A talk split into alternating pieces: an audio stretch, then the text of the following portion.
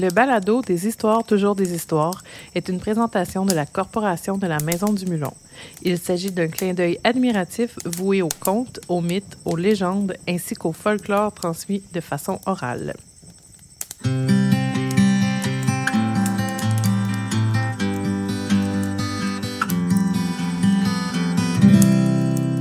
Bonjour Stéphane Gilina. Bonjour. Tu es l'invité d'aujourd'hui. Mhm.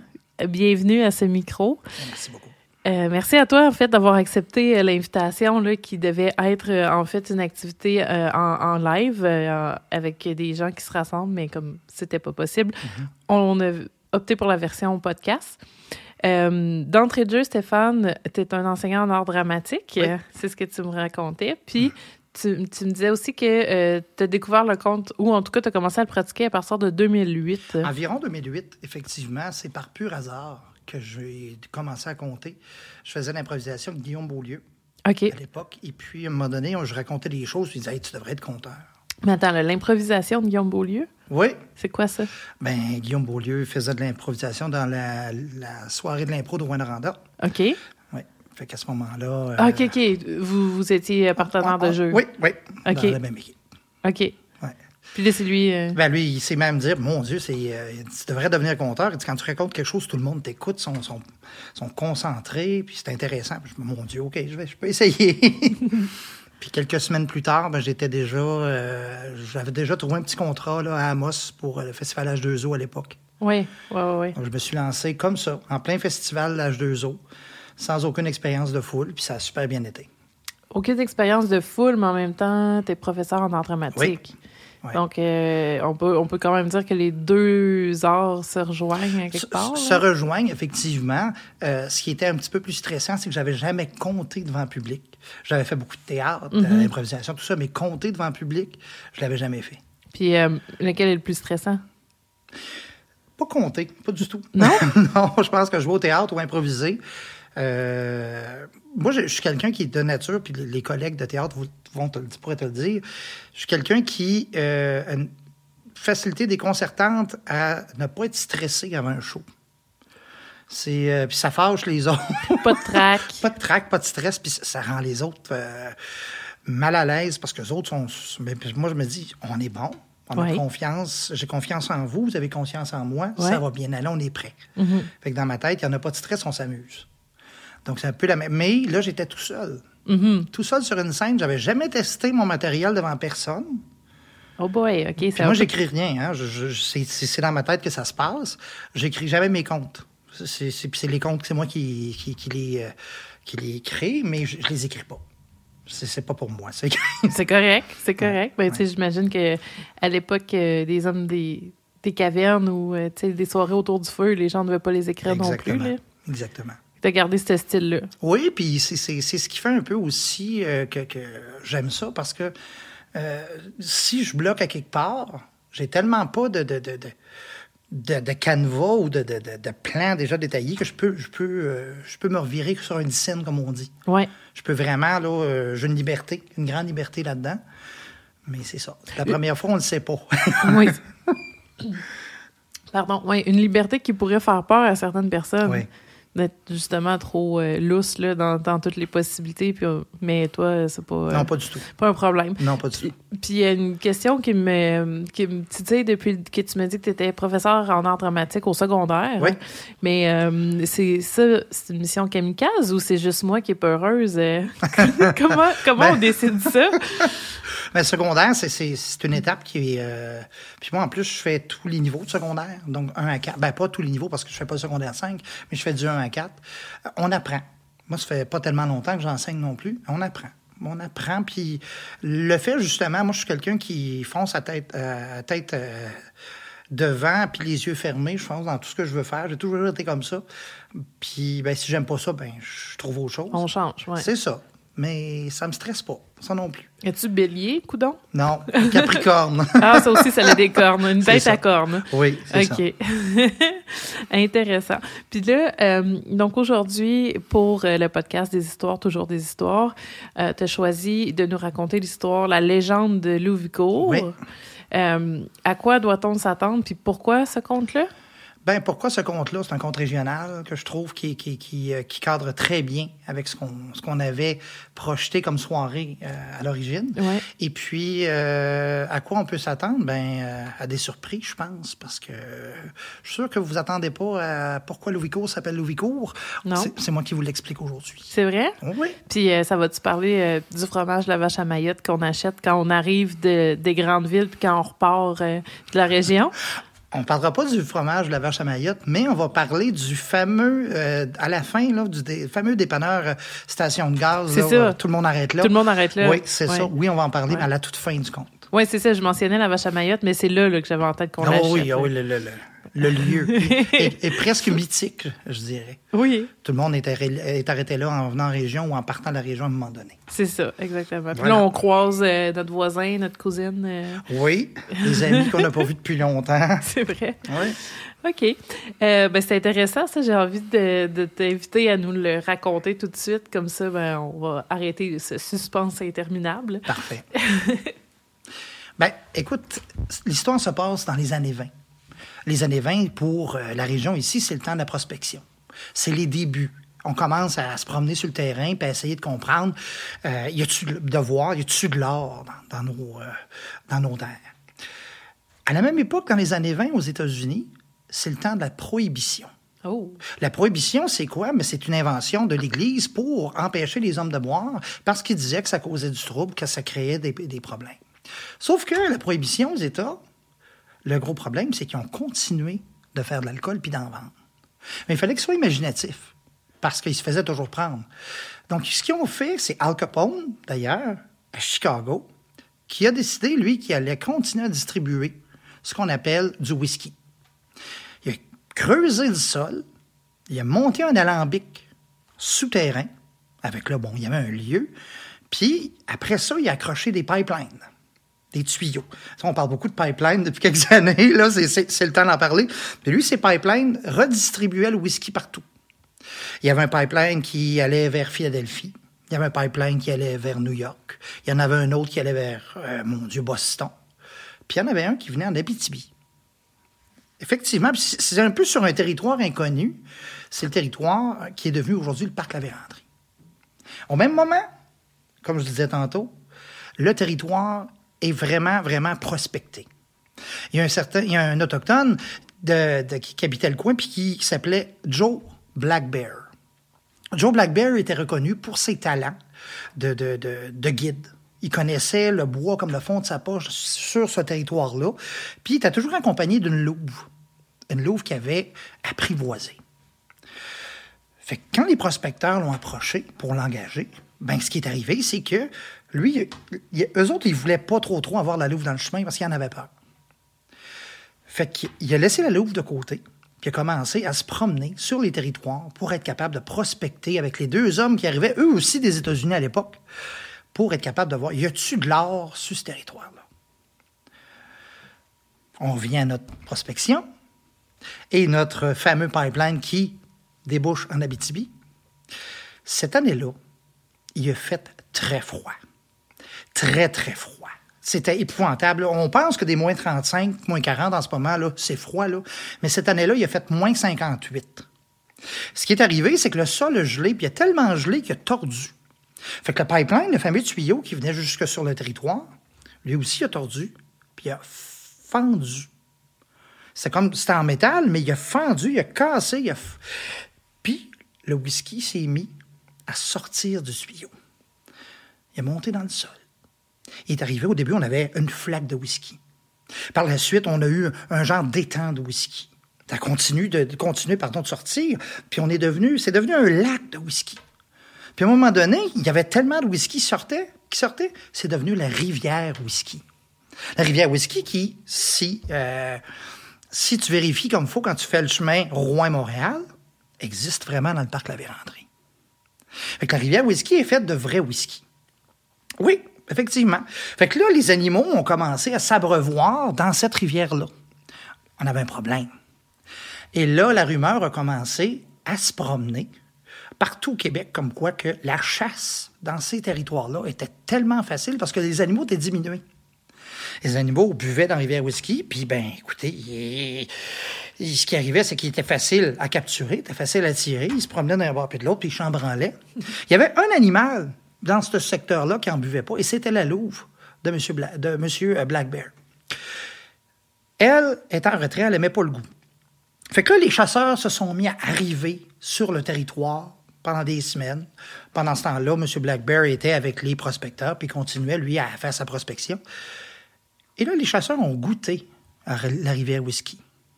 Là, ce qui est arrivé, c'est que ça donne une chance aux animaux. Un homme qui est en état d'ébriété puis qui essaie de tirer un animal en état d'ébriété, ça donne un peu plus de chances de survie à l'animal. Mais les gens se sont mis à affluer vraiment sur ce territoire-là. Puis il y en a un, moment donné qui arrivait de Saint-Georges-de-Beauce, un certain Marcelin Dubois. Il s'est installé à côté de la rivière, mais il ne savait pas que la rivière était faite avec du whisky. installe sa tente, s'allume un feu. Qu'est-ce qui arrive, tu penses? Le brasier. Puis c'était tout des épinettes, puis des sapins dans ce temps-là, puis du cèdre. Ça a brûlé, brûlé, c'était épouvantable. Et puis là, le feu a poigné très rapidement sur ce territoire-là. La Louve, quand elle a vu ça, le seul instinct qu'elle a eu, c'est de dire Hey, mon ami est avec les prospecteurs dans le bois, faut que je sauve la vie.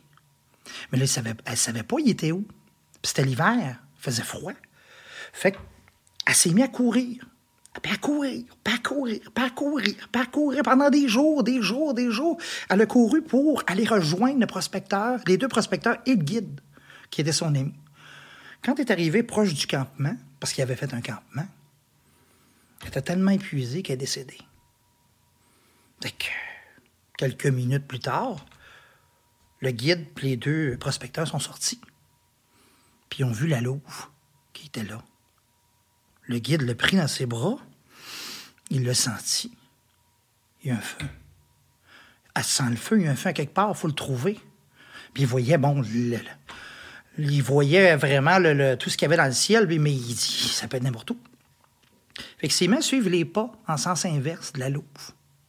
Puis il est arrivé jusqu'au feu, ça a pris plusieurs jours. Puis il est arrivé au feu, puis qui s'approchait, qui avançait vers eux autres. Fait que là, les prospecteurs ont dit Qu'est-ce qu'on fait avec ça? On va, on tous mourir. Puis non. Joe Black Bear connaissait la forêt. Ils attendaient un petit peu. Ils ont allé chercher chacun une hache. Il y a une forêt de saules pleureurs à côté. Une forêt de saules pleureurs. Ils ont tous, sont tous allés dans le bois, les trois, avec leur hache. Ils se sont coupés chacun une saule pleureur. Ils l'ont ébranché. Dans ce temps-là, vous savez qu'ils étaient très forts. Hein? Les hommes, les, hommes et les femmes de cette époque-là, étaient très forts.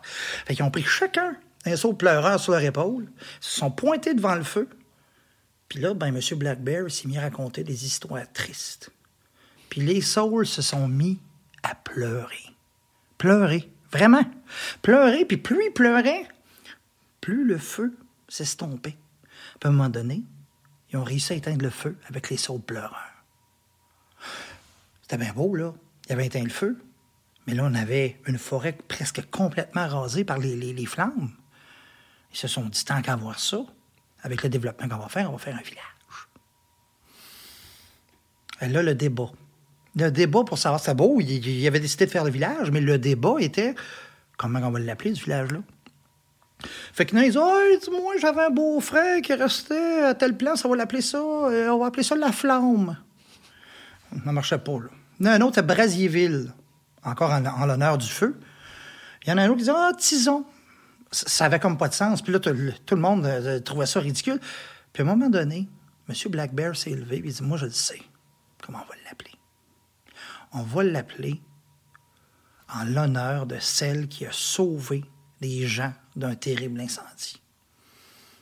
La Louvicourt.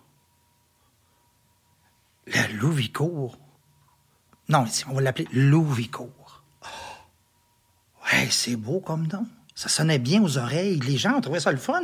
en plus, il y avait vraiment comme un, genre de, dommage qui était fait à l'animal qui, qui avait perdu la vie pour sauver les gens. Puis c'est vrai, cette histoire-là. Parce que quand on arrête au fameux dépanneur dont on parlait tantôt, puis on rentre en dedans, la première des choses qu'on voit, c'est ils sont dépositaires SAQ. On mhm. s'entend là-dessus. Puis dans les tablettes, on voit du whisky made in Canada. Et ça, ça vient de la rivière Whisky dans le parc La Vérandrie. Puis si vous remarquez bien, il y a aussi, je ne sais pas s'il est encore là, mais longtemps, il y a eu plein, un petit genre de mini-boutique souvenirs. Il y avait des chandails avec des loups. Il y avait, euh, mon Dieu, des affiches avec des loups. Il y avait même, et ça, je, peux le, le certifier, il y avait un genre de porte-rouleau de papier de toilette avec des têtes de loups. Et ça, c'est en l'honneur de la Louve qui a sauvé un guide et deux prospecteurs d'une mort certaine à cause d'un incendie sur le territoire qui est devenu Louvicourt. Voilà. Ah ben, c'est- c'est une très belle histoire. Ben, merci beaucoup. Merci à vous de nous l'avoir raconté. Ça fait plaisir. Mais euh, dis-moi, euh, Stéphane, Oui. tu disais d'entrée de jeu que tu n'écris pas les histoires, Oui. mais c'est toi qui les inventes. Oui, Mais tu vas chercher où ton inspiration? un peu. C'est des flashs. C'est aussi drôle que ça. Cette histoire-là, j'avais eu une demande euh, qui parlait de prohibition. Et puis, euh, je devais présenter le samedi. On était le jeudi, j'avais rien de fait. Tout d'un coup, je conduisais, puis pouf, c'est arrivé. Euh, J'ai une histoire de barbier aussi, c'est la même chose. Tout arrive. euh, la, la première des choses que je fais souvent, c'est que je prends quelque chose, puis je me dis, qu'est-ce qui peut expliquer telle ou telle chose? OK, donc, on part de la fin. Oui. Puis là, on. On invente, on fignole. Comme euh, j'ai une histoire, exemple, où j'ai une grand-mère, moi, qui, dans ses craques de sofa, il y avait plein de choses. Ben, j'ai une histoire avec ça. C'est vrai? Oui. Il y avait oui. quoi dans, dans ces Oh de mon? Dieu, ma grand-mère était pas très propre. Elle est décédée aujourd'hui, on peut en parler. Euh, et puis, euh, mais euh, on trouvait plein de choses, des biscuits entamés, toutes sortes d'affaires. Ah oui, oui. OK, OK. Fait que j'ai inventé Du une histoire change. avec ça, une légende. Oui, ah, non, il n'y a pas de petit change parce qu'il était trop pauvre pour du petit change. on, on cherchait du petit change, mais on trouvait d'autres choses. Ben, c'est ça, c'est comme la mort maléfique, là. On se met les doigts là-dedans en espérant trouver un trésor, puis finalement, on trouve pas de C'est pas Tant- tout à fait un trésor. Mais tout- toutes les petites choses de la vie comme ça, que personne ne va perdre de temps à expliquer, Ouais. ben moi, je vais, les- je vais le perdre le temps pour l'expliquer. Est-ce que c'est parce que tu vois la beauté puis les choses drôles dans le quotidien? Oui. Ça vient d'où, ça? Comme... Ben, j'ai toujours, été comme ça, de Ok. trouver, d'inventer des choses, de trouver des explications, puis de, de- euh, ça a toujours été euh, dans mon quotidien de faire ça. Donc, euh, tu choisis le conte pour euh, expliquer les choses, mais est-ce qu'il y a d'autres choses que tu veux euh, transmettre comme message? Parce que, tu sais, le conte a toujours une morale, on apprend toujours quelque chose, ou en tout cas, on se fait notre propre morale euh, d'après l'histoire qu'on entend. Est-ce qu'il y a quelque chose comme ça, toi, qui, qui as envie de transmettre? Même pas. Non? Toi, c'est plus... Moi, euh, c'est, de, de- de- de- de donner une un moment aux gens pour les faire sourire, pour leur permettre de, vivre un bon moment, je de, rire, de, d'écouter, de découvrir. Puis c'est vrai parce qu'on m'a déjà posé la question T'as jamais de morale dans tes contes? Ben non, moi, j'en ai pas. j'ai décidé, moi, que je racontais pour, pour, pour amuser les gens, euh, tout simplement. Ah ben c'est intéressant parce que les, les autres invités qu'on a eus, déjà, euh, il y avait beaucoup ça qui revenait, là, la morale. Non, moi, c'est- je suis un petit peu différent là-dessus. Ben, c'est correct. C'est un conteur de village. Dire, un conteur de village qui raconte une histoire, puis qui est tout simplement, c'est juste pour raconter un fait. C'est un peu, c'est un peu comme ça que je suis. Un, un raconteur d'histoires de pêche? Pas tant que ça. De pêche à la rivière au whisky. oui, ça, oui, oui. Puis euh, c'est vrai qu'il y a une, euh, une rivière euh, qui s'appelle la rivière whisky. Oui, dans le parc La Vérandrie. J'ai jamais Puis, vu elle est ça. sur le chemin. Elle est sur le chemin. À un moment donné, il y a une pancarte Rivière Whisky. Et puis ça s'écrit whisky, là, comme Euh, la, je pense qu'il y a boisson. un E de plus à quelque part, là, mais euh, oui, à ce temps-là, il ne savait pas écrire. Oui, c'est ça. misère. Mettez des E. euh, Mettez des E partout. Là. bon, ben, on a une autre idée de compte Ouais. ici. Ouais. On pourrait. Ouais. Puis est-ce que tu as des projets euh, qui s'en viennent euh, avec euh, le conte ou avec euh, le théâtre? là? Je, je sais pas. Ben, le théâtre, c'est difficile, c'est ainsi, à cause de, de, de, de justement de la pandémie et tout ça. C'est sûr que j'aimerais ça commencer à faire du théâtre aussi, parce que j'en ai fait beaucoup ici en région. Mhm. Euh, avec la troupe Brin de Folie, entre autres. On a même joué euh, le Dîner de con il y a quelques années. OK. Puis ça a été vraiment cool, j'avais adoré ça. Euh, le conte comme tel, ben moi, je, je suis toujours ouvert. Les gens peuvent m'écrire. Souvent, je m'amuse en, en comptant. J'ai beaucoup de plaisir à le faire. Puis... Est-ce que le fais-tu, par exemple, dans les réunions familiales ou. De temps en temps, mais moins. Mais moi, parce qu'à un moment donné, j'ai mon répertoire, il est comme à bout. Oui, bout c'est ça. moment donné, faut connaître toutes mes histoires. Oh non, mon oncle Stéphane, pas encore l'histoire. Pas, là, pas celle-là. Oui, c'est ça. OK. Bon, mais de toute façon, euh, il y aura d'autres histoires à venir. hein, Ah parce oui, c'est clair. Il y en a des choses à expliquer. Ah oui, beaucoup. Est-ce que la COVID t'inspire?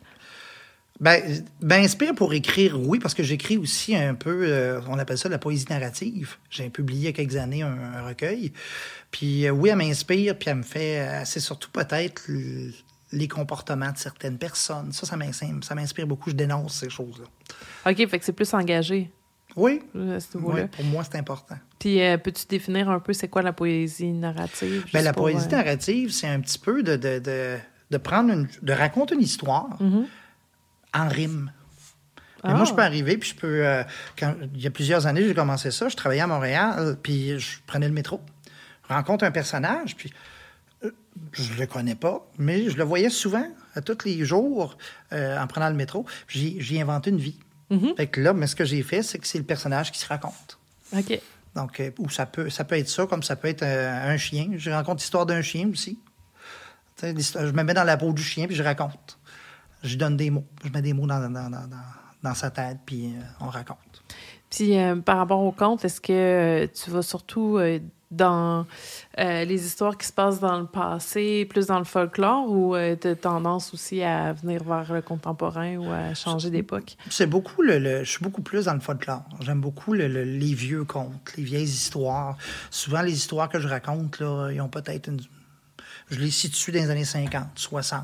OK, c'est une époque intéressante. Oui, j'adore cette époque-là. Pourquoi? Parce que à cette époque-là, on avait tellement de choses à raconter. Maintenant, on va sur les médias, puis tout nous est raconté rapidement, puis on se fait garrocher de l'information. Tandis qu'à cette époque-là, on s'assoyait, puis on écoutait. Ouais. C'est très différent. Puis, puis à, à l'époque, quand il n'y avait pas Internet, on ne pouvait pas vérifier les sources. Exactement. Fait que c'était plus facile de dire Ouais. n'importe quoi Ouais. aussi. Ce qui est bon et mauvais à la fois. Là. Oui. Mais intéressant quand même. Super. Ben, merci beaucoup, Stéphane. Merci d'avoir, euh, de m'avoir invité. C'est un plaisir. À la prochaine. Oui, à la prochaine. Le balado des histoires toujours des histoires est une présentation de la Corporation de la Maison du Mulon et a été rendu possible grâce à l'entente de développement culturel conclue avec la ville de Rouyn-Noranda et du ministère de la Culture et des Communications du Québec.